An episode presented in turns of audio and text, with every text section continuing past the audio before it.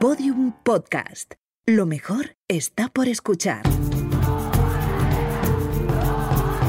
Desde la misma superioridad defienden la libertad de expresión los mismos que han aprobado una ley mordaza que limita derechos fundamentales. Quiero recordar que el pasado lunes cuatro ONGs enviaron una carta al gobierno insistiendo en este tema que paralizara las exportaciones de armas a Arabia Saudí. Pero ayer ya el Congreso respaldó en comisión la venta de material bélico a ese país. El gobierno se siente víctima de una ola de fake El news. principal problema de que el PP anuncie medidas contra las noticias falsas es que no sabemos si eso también es una noticia falsa. Hoy hablamos de nuevo del asesinato de Berta Cáceres, la ambientalista hondureña. Somos seres surgidos de la tierra, el agua y el maíz, resguardados además por los espíritus de las niñas, que nos enseñan que dar la vida de múltiples formas por la defensa de los ríos es dar la vida para el bien de la humanidad y de este planeta.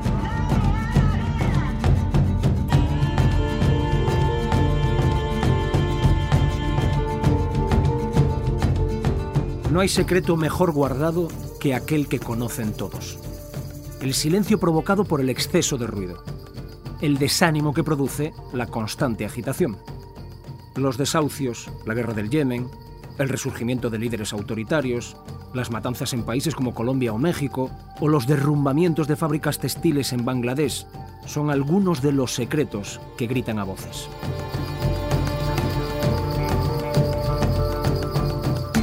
No he venido a contarles nada nuevo. Todo esto ya lo conocen y saben que existe. Vive y palpita de forma ajena en países árabes. Dicen en países árabes como quien dice en Asia, en India, en Estados Unidos. Geográficamente por ahí, lejos, fuera de nuestro alcance y de nuestra capacidad de influencia.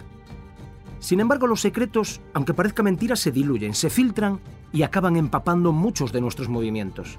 Llegan a nuestra vida, la ley la venta de armamento, las fake news, la muerte por la tierra o la mercantilización de cada aspecto de la realidad.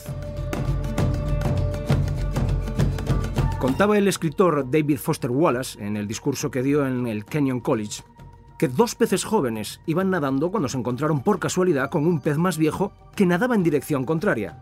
El pez más viejo los saludó con la cabeza y les dijo, Buenos días, chicos, ¿cómo está el agua? Los dos peces jóvenes siguieron nadando un poco más hasta que de repente uno de ellos se paró, miró al otro y le dijo, ¿qué carajo es el agua? Soy Gonzo y esto es Ruido Blanco.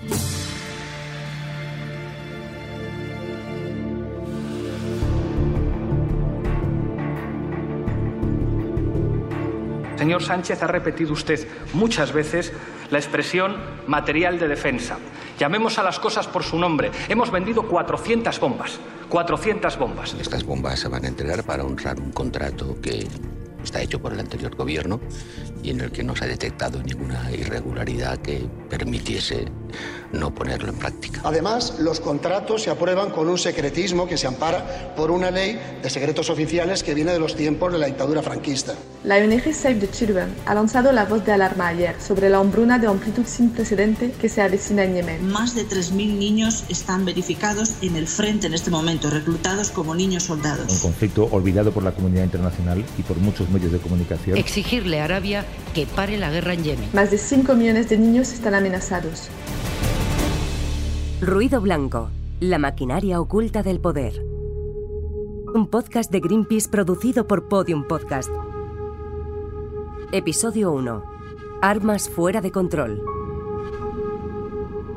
El 25 de marzo de 2015, una coalición internacional dirigida por Arabia Saudí atacaba desde el aire al grupo armado de los Husíes en Yemen. Al bombardeo se sumó el aislamiento, combinación que no ha cesado durante estos cuatro años. Un embargo aéreo y naval que impide la llegada de ayuda humanitaria, a pesar de la muerte de más de 5.900 civiles y de las urgencias de los 3 millones de desplazados internos. Son 22 millones de personas las que necesitan ayuda humanitaria de forma urgente. Es la hambruna como arma de guerra.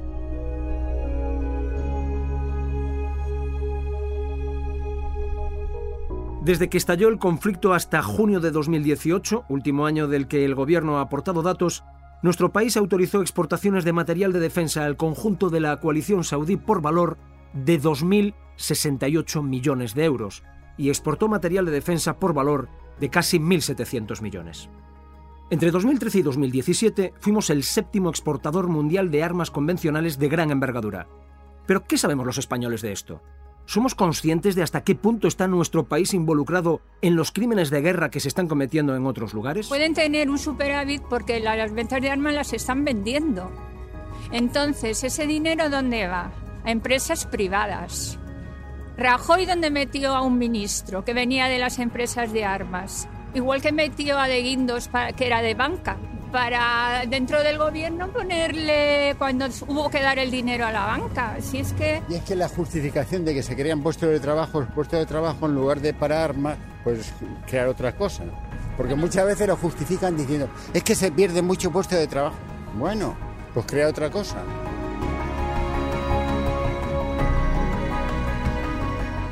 Según Yemen Data Project, la coalición saudí lleva a cabo una media de 14 ataques aéreos diarios, desde España se ha autorizado el envío a Arabia Saudí de municiones, armas pequeñas, bombas, torpedos, cohetes, fragatas, misiles, aeronaves, transportes de combate no tripulados, equipos electrónicos, sistemas de dirección de tiro, equipos fragatas, misiles, aeronaves, transportes de combate no tripulados, torpedos, cohetes. La guerra empieza aquí, en fábricas españolas, y desaparece como por arte de magia en nuestras costas. El 13 de marzo de 2017, Ignacio Robles un bombero que trabajaba en las labores de protección y vigilancia en el puerto de Bilbao, se negó a participar en la carga de un barco con destino a Arabia Saudí.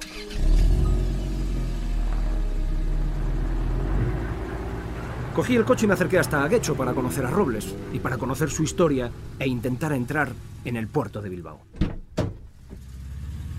Ignacio, eh, que encantado conocerte. Gracias por, por recibirnos. Igualmente. ¿Qué vives aquí en, en, Guecho, que es donde te acabamos de coger? Bueno, ahora vivo en un pueblo que está pegando a Guecho, a unos 500 metros de, de Guecho, pero, pero yo he vivido en Guecho toda mi vida.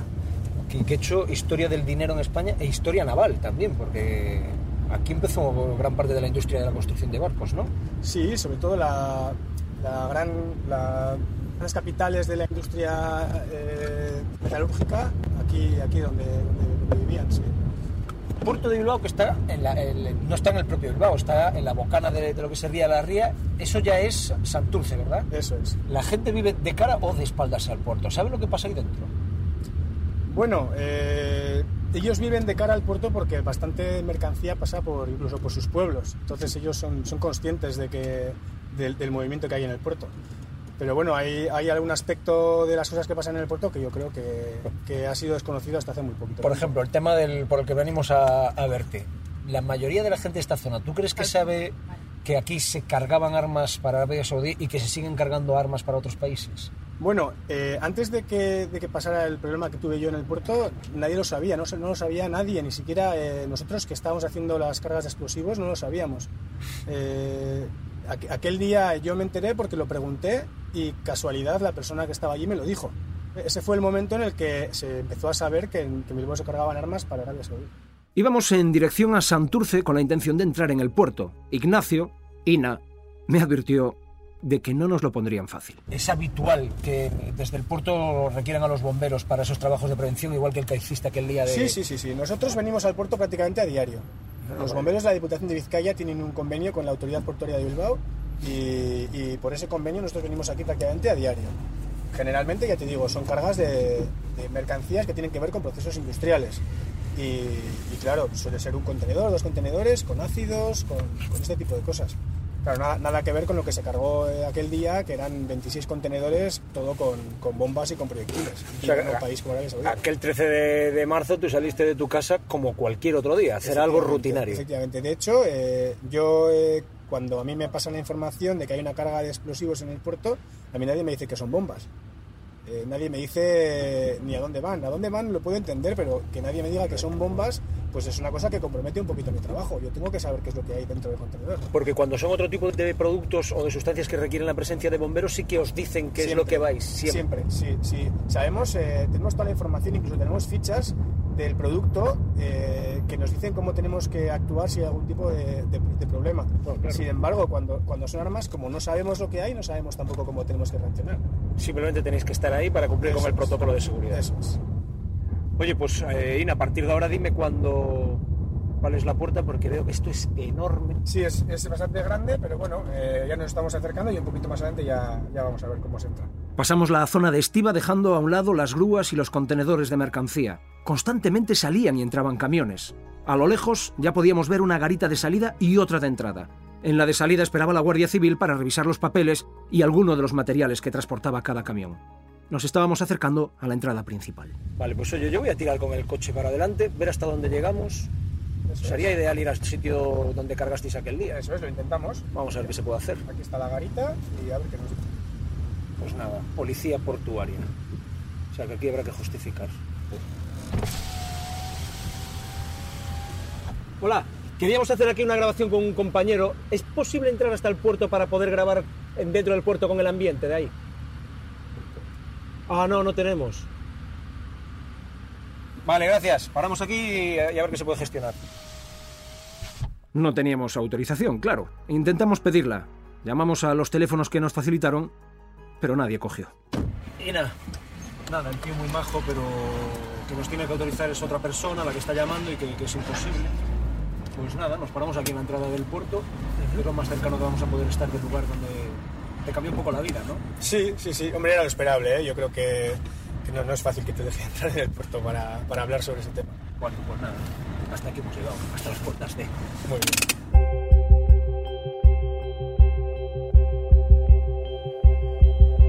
¿Cómo podríamos explicarle a la gente lo que supone para el puerto de Bilbao ser lugar de salida de tanta arma hacia un país como por ejemplo Arabia Saudí? Eh, hombre, en cuanto a negocios, son muchos contenedores. Ten en cuenta que aquí, de aquí han salido más de 400 contenedores en el tiempo que han estado saliendo armas a Arabia Saudí. Y eso es un negocio bastante, bastante importante para, para el puerto. Y bueno, es, es importante para el puerto y es importante también para nosotros saber que en esos contenedores han ido armas suficientes para hacer un bombardeo de Guernica cada día. Esa información es bastante, bastante interesante. En, Guernica se usaron eh, alrededor de 30 toneladas de bombas y de aquí han salido cada día unas 30 toneladas de bombas. Según datos aportados por aduanas a Greenpeace, en 2017 salieron más de 300 contenedores con un peso superior a las 2.900 toneladas de material de defensa.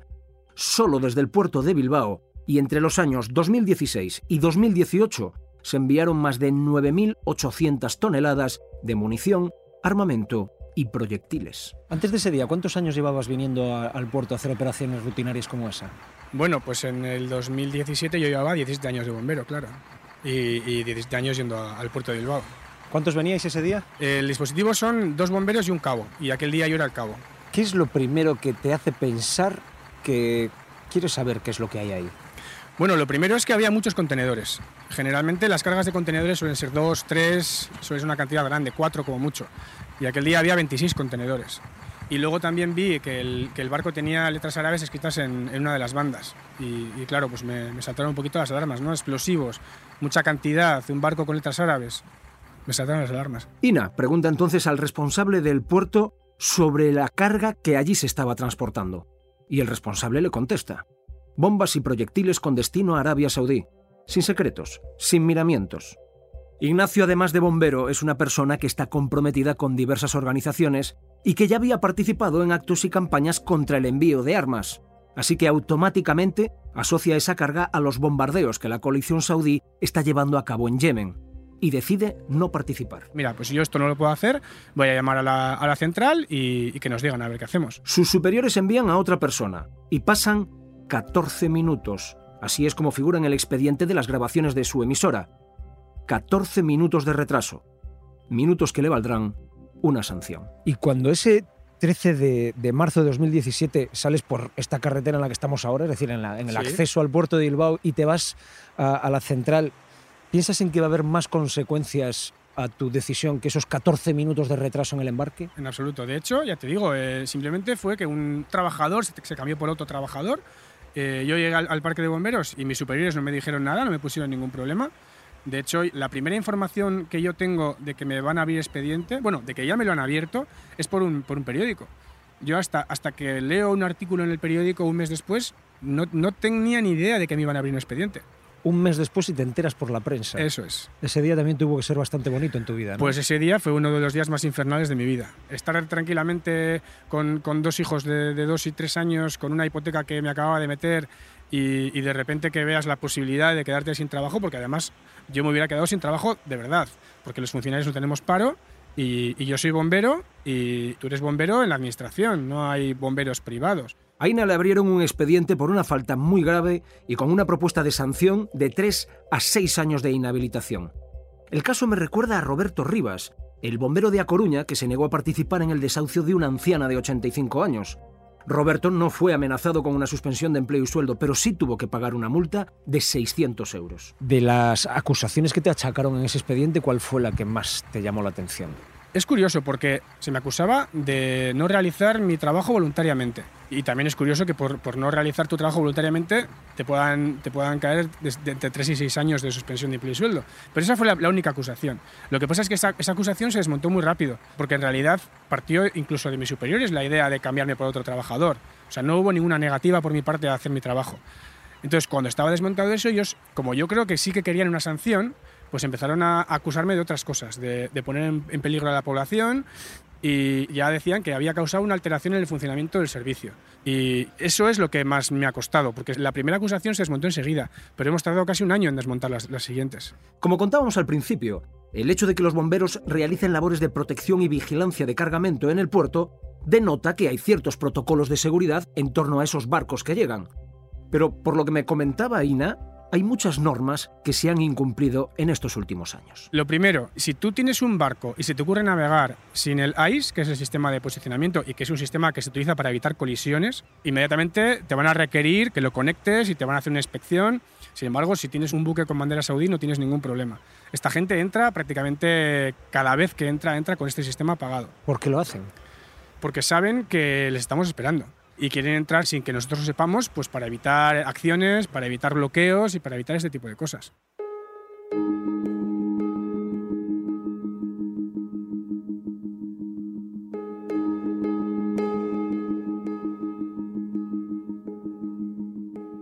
En mi viaje a Guecho aproveché para quedar con Luis Arvide, activista y miembro de La Guerra Empieza Aquí, una comisión de Bienvenidos Refugiados, trabajan por denunciar, detectar y comunicar el tráfico de armas desde el puerto de Bilbao. Nuestra mm, actividad y denuncia y publicación de los movimientos de las rutas de los barcos empezamos un poco cuando supimos que se establecía, vamos, que existía esta ruta comercial con Arabia Saudí, ruta de tráfico de armas. Lo que empezamos es primero hacer el seguimiento y la publicación, simplemente publicación en nuestras, nuestras redes sociales eh, y en medios afines, pues divulgar un poco lo que sucedía, ¿no? Simplemente hacer público algo que suele ser muy, muy opaco, muy nada transparente, como es este comercio de armas, ¿no? Eso ya empezó a tener efectos porque vimos que la naviera acusaba la situación, empezaba a hacer bueno, maniobras de ocultación en sus, en sus rutas. Como antes ha comentado Ina, pues el, eh, el, apagado del sistema de geoposicionamiento ha sido muy frecuente para que no sigamos porque nosotros seguimos con aplicaciones informáticas las rutas de los barcos. Entonces empezaron a apagar, empezaron a borrar el casco para llegar a Bilbao para llegar al puerto de Bilbao borraban el casco y a la salida del puerto de Bilbao lo volvían a repintar. Operaciones muy pueriles que trataban un poco de, bueno, pues de, de, de ocultar lo que, lo que se venía produciendo, ¿no? A raíz de las acciones que llevó a cabo La Guerra Empieza Aquí, se consiguió frenar la carga de armamento desde el puerto de Bilbao, pero se desviaron a otras ciudades como Santander o Valencia. En septiembre de 2018 y desde el puerto de Santander se produjo el envío de las 400 bombas inteligentes con destino a Arabia Saudí. Dijo que se trataba de armamento con muy poco margen de error. ¿Desde cuándo la legislación española establece alguna excepción diciendo que es posible vender armas a genocidas siempre y cuando sean bombas inteligentes? ¿Esto lo dice la ley? Y que el gobierno autorizó, ya que no eran el tipo de bombas de las que se lanzan al azar, Así decía el propio ministro de Asuntos Exteriores, Josep Borrell. Esta clase de armamento es un armamento de precisión. Es un armamento, cuando dicen guiada por láser, eso quiere decir que no produce efectos colaterales en el sentido que dan el blanco que se quiere con una precisión extraordinaria de menos de un metro. Y por lo tanto, con ese tipo de armas no se pueden producir esos bombardeos producidos por armas menos sofisticadas o lanzadas al azar. 400 bombas que se cargaron durante la noche y de forma irregular. El barco desconectó el sistema de posicionamiento AIS a las 12 y 11 minutos y no lo volvió a activar hasta las 8 de la mañana del día siguiente. Jaime González, presidente de la Autoridad Portuaria de Santander, hacía estas declaraciones en octubre de 2018 en Radio Cantabria de la cadena SER. Sí, eso es cierto. Ese tráfico ha circulado por el puerto de Santander dentro de lo que la normativa vigente y la ley de puertos del Estado y de la Marina Mercante tiene previsto para que legalmente se realicen ese tipo de tráficos.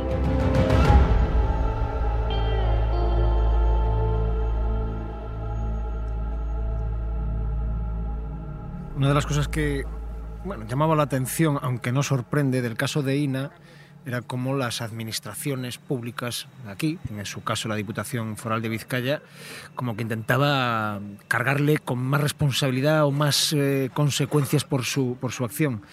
Eh, vuestra plataforma, la, vuestra comisión La Guerra empieza aquí, ¿también ha sentido esa presión de las administraciones? ¿Os han hecho sentir que no es cómodo para ellos lo que vosotros hacéis? En alguna medida sí. Eh, precisamente ahora estamos en un, bueno, en un proceso de presentación de un documental que hemos eh, producido con el mismo nombre, La guerra empieza aquí. En el documental, efectivamente, hemos visto que no ha sido muy grato y eh, han rechazado participar pues eh, la Dirección de Derechos Humanos del Gobierno Vasco, con quien teníamos una muy buena relación, y bueno pues entidades como la Universidad del País Vasco el equipo de ética de la Universidad del País Vasco igualmente eh, universidad que mm, tiene convenios en, con armamento, con investigación, con empresas de investigación en armamento.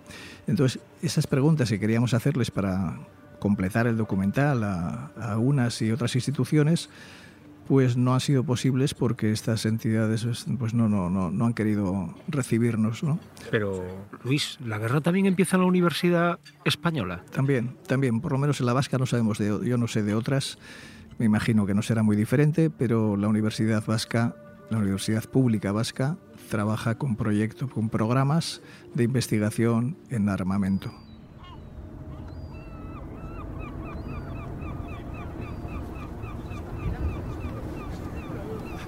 ¿Qué tal? Bueno, aquí a trabajar. ¿Eh? Hoy no hay explosivos, ¿no?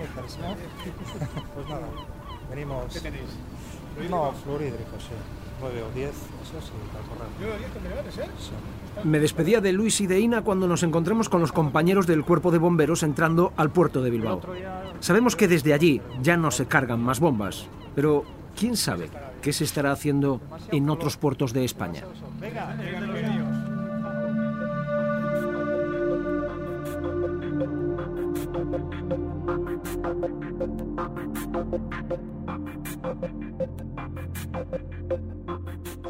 Hablemos, por ejemplo, de Defex, una empresa que exportaba armamento con sello del Estado.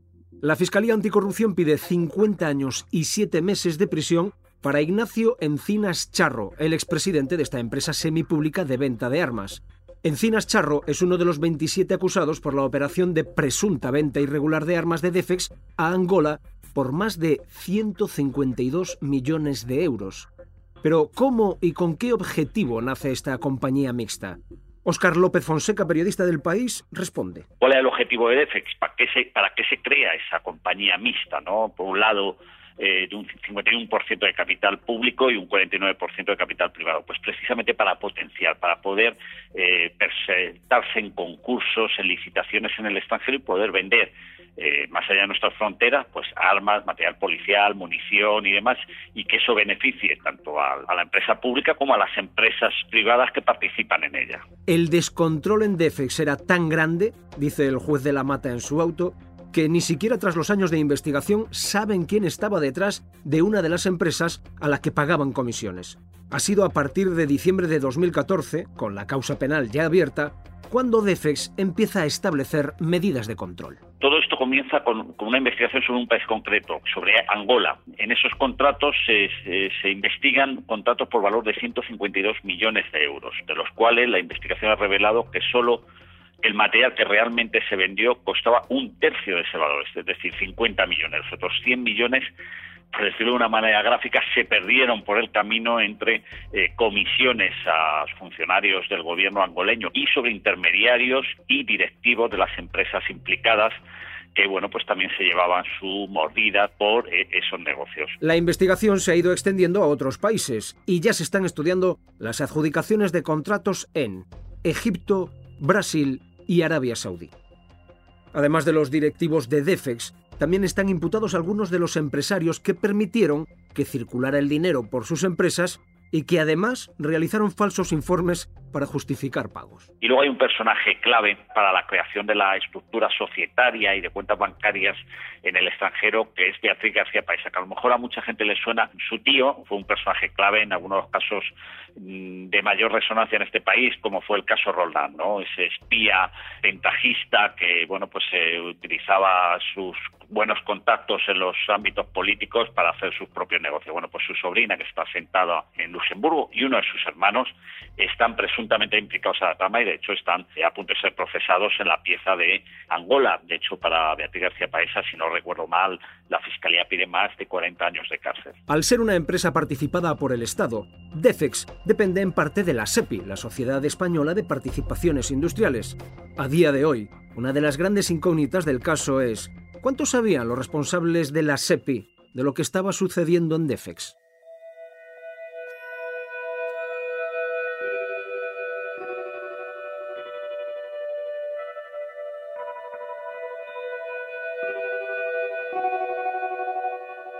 En septiembre de 2018, la organización Armas Bajo Control, formada por Amnistía Internacional, Fundipau, Greenpeace y Oxfam Intermón, se reunía con la Secretaría de Estado de Comercio para reclamar el cese de las ventas a Israel y Arabia Saudí. Pidieron además una mayor transparencia y control en la exportación de armas. El gobierno se comprometía así a revisar los contratos de venta en material de defensa a Arabia Saudí. Recordemos, España es el séptimo exportador mundial de armas. Ha multiplicado por 10 el volumen de ventas desde el año 2004, superando los 4.000 millones de euros.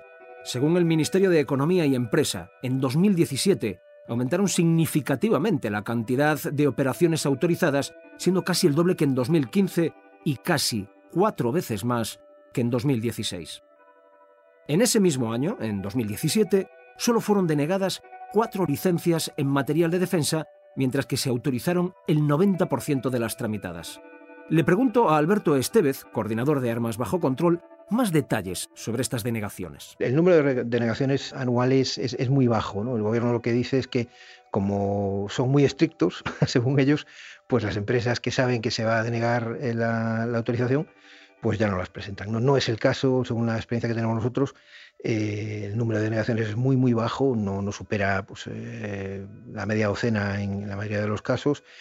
Y, bueno, normalmente son pues, de denegaciones de exportaciones, en este caso, y es muy positivo, ¿no? que eh, se le haya, en los tres últimos años se han denegado exportaciones a Israel, se han denegado también exportaciones a China, a Irán y a, otros países. ¿no? Pero el, digamos que la regla es eh, bastante laxa, eh, la, vara de medir que, aplica el gobierno español. Y, bueno, hemos hecho numerosos informes en los que eh, planteamos nuestras dudas sobre el tiempo que se dedica a analizar cada, cada licencia, las garantías de, que no se usen para cometer violaciones de derechos humanos las armas una vez exportadas y, la ausencia, que eso es algo que va a corregir el gobierno español, de un mecanismo que eh, permita verificar cómo se usan las armas una vez que son exportadas. Uno de los grandes vacíos de información al respecto se encuentra en la relación entre el material exportado y o autorizado y el riesgo de que este material sea utilizado para cometer graves violaciones del derecho internacional. Esta premisa es la denominada regla de oro del Tratado sobre el Comercio de Armas, y su principio es no autorizar armas para cometer atrocidades. Como era de esperar, tampoco es objeto de un estricto seguimiento. Hoy entre nosotros hemos hecho recomendaciones para efectivamente saber a qué unidades, por ejemplo, cuando el gobierno español vende armas a México, a Colombia o a Honduras o a Brasil, por ejemplo, pues eh, saber exactamente qué unidad de las Fuerzas Armadas o de la policía recibe esas armas y, y, cómo se ha tenido en cuenta pues, el historial de esas unidades para eh, autorizar o no la, exportación. ¿no? Se ha hecho con el caso de Irak en los últimos años, que se le ha vendido pues, material de defensa de, diferentes tipos, eh, munición, artillería, etcétera. Y, esas armas, mm, el problema es que están en manos del Ministerio de Defensa iraquí y ahí están milicias eh, que son responsables del, de la Comisión de, Crímenes contra la Humanidad, en, de Crímenes de Guerra, perdón, en, el caso de Irak. ¿no? Y por lo tanto, no entendemos cómo el gobierno español puede estar eh, cometiendo el mismo error que cometían en los años 90 eh, cuando se armaba a Saddam eh, por parte de sobre todo los países occidentales. En este momento no hay pendiente de ejecutar ninguna venta de armas por parte del Ministerio de Defensa.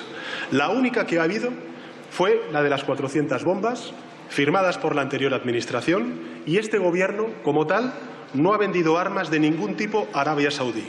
Y no hay nada pendiente, ni en trámite ni firmado. Insisto, no ha habido ninguna venta durante estos más de tres meses que llevo al frente del Gobierno de armamento a Arabia Saudí.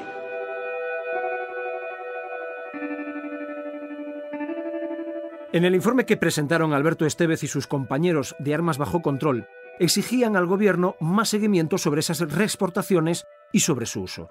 Pedían también más transparencia en los informes, suspensión de algunas exportaciones que podrían estar siendo utilizadas para cometer atrocidades. Y en último lugar, lo que queremos en cualquier caso eh, es que el, gobierno eh, dé un paso más allá. Y aparte que el gobierno del PSOE cumpla con su programa que dice más control, más transparencia y cumplir la ley española, pues eh, queremos vaya un poquito más allá y que eh, ponga en marcha un mecanismo similar al de Estados Unidos, que es el principal exportador de armas, pero que es el país más transparente en, cuestiones de exportaciones de armas. Y que es que el Congreso pueda, en determinadas exportaciones sensibles, tener la capacidad de veto. Este mismo mes, eh, en enero, se ha celebrado por primera vez una reunión de representantes de la Comisión de Defensa del Congreso con la Junta Interministerial que autoriza las exportaciones de armas. Es un paso importante y que permite a los diputados y diputadas del Congreso conocer cómo funciona esa, esa Junta Interministerial. ¿no? Eh, hay pequeños pasos que el Gobierno está dando.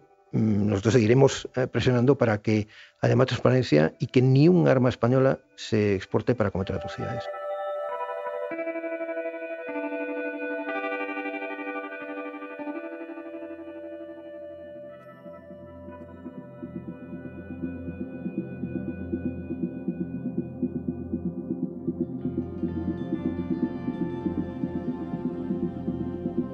La guerra empieza aquí, como Yemen, donde arrasan pueblos y ciudades. Sus habitantes se convierten en asesinados, heridos o refugiados que buscan asilo y protección en otros países. Nuestra política migratoria se ha conformado a medida que España se ha ido asentando dentro de la Unión Europea. Los países se han cohesionado y, por tanto, la frontera exterior también. Y la única frontera terrestre que tiene Europa con África es la nuestra, la española. La organización por causa lleva un año analizando lo que sucede en la frontera sur para descubrir cómo se aplican las políticas migratorias. Lo hace analizando desde su financiación hasta la repercusión directa que tienen en las personas extranjeras que llegan a nuestro país. Como en muchos otros asuntos, el negocio del armamento es circular y se retroalimenta junto con el de las fronteras y las migraciones. Gonzalo Fanjul es investigador y activista en Por Causa. Hace pocas semanas Pablo Casado se plantificó en, Ceuta, me parece que fue, y empezó a soltar números perfectamente inventados eh, acerca del número de inmigrantes eh, que estaban escondidos en los bosques de, Marruecos esperando eh, saltar a España. Pero esto es algo que Salvini repite diariamente, que lo hemos escuchado, digamos, en la ultraderecha más o menos moderada de, de Europa de manera recurrente. ¿no? Ellos lo dicen. Eh, quienes lo hacen son los gobiernos que están en la Unión Europea, porque hacen exactamente lo mismo que está diciendo la ultraderecha, aunque utilicen un discurso, eh, una narrativa, digamos, eh, menos llamativa. El gobierno de Pedro Sánchez practicó una política continuista con respecto a la que hacía el Partido Popular. Y el gobierno de Mariano Rajoy, a su vez, replicaba un modelo que creó Rubalcaba durante la crisis de los cayucos. Una política migratoria concebida para detener y no para regular los flujos migratorios con unas consecuencias que se traducen en la proliferación de mafias, sufrimiento, muertes y un creciente negocio de la industria del control migratorio. La parte principal, la parte del león de este negocio, tiene que ver con el control de fronteras y con la gestión de los centros de detención, digamos, ¿no? con la parte más coercitiva de este, de este sistema.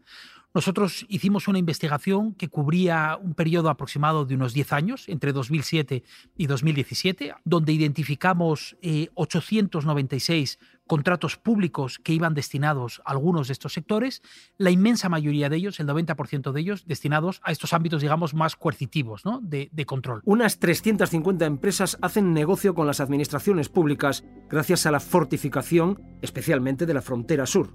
Según el informe de Por Causa, que recoge datos del Ministerio de Interior, de la Secretaría de Inmigración y de Frontex, en total, desde 2006 hasta 2017, el dinero público que se ha destinado al control y protección de los perímetros fronterizos en España asciende a más de 742 millones de euros. Pero hay 10 compañías que se llevan el 50% de los recursos. Son empresas como Indra, por ejemplo, que vienen del sector eh, armamentístico tradicional, pero hay empresas como Telefónica, por ejemplo, o empresas como Eulen, que son empresas del, sector eh, servicios, digamos. ¿no? Estas compañías generan muchos beneficios eh, de un sistema de control migratorio que no es neutro, que no cae del cielo, esto no viene de, una, de eh, un grupo de políticos reunidos con expertos en una habitación eh, que salen y, y simplemente contratan a las compañías.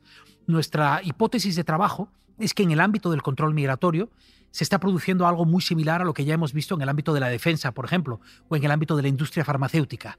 Las compañías que se benefician de este sistema invierten mucho esfuerzo, y yo diría que mucho dinero, en tratar de influir las normas que les afectan. Esto es lo que se llama un ejercicio de captura política. Es decir, las empresas que primero se encargan de vender armas en otros países son las mismas que después se encargan de gestionar el levantamiento y mantenimiento de mecanismos de control para evitar la entrada de refugiados a nuestro país. Personas que primero se bombardean y a las que en su huida se les bloquea el paso. El círculo perfecto, el nudo infinito, la autopercepción de amenaza, la política del miedo.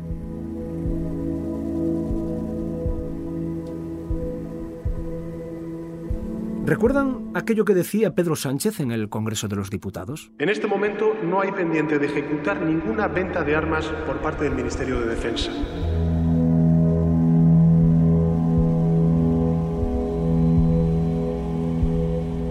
Pues vamos a quedárnoslo grabado. Nunca se sabe si necesitaremos recuperarlo cuando viendo las noticias, leyendo los periódicos o escuchando la radio nos anuncien un nuevo bombardeo en algún país de esos. Ya saben, los geográficamente lejanos.